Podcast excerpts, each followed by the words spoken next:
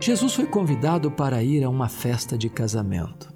Ali ele deu início aos seus milagres. Ele transformou água em vinho. O vinho é símbolo da alegria. Às vezes a alegria acaba no casamento.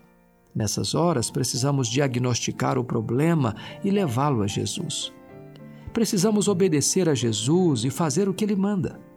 Jesus mandou os serventes encher de água as talhas.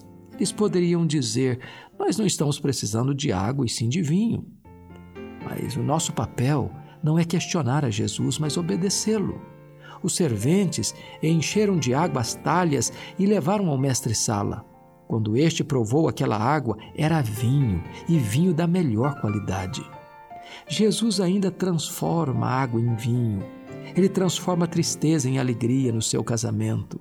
Ele transforma fracasso em vitória. Ele transforma frieza em amor. O vinho de Jesus é sempre melhor.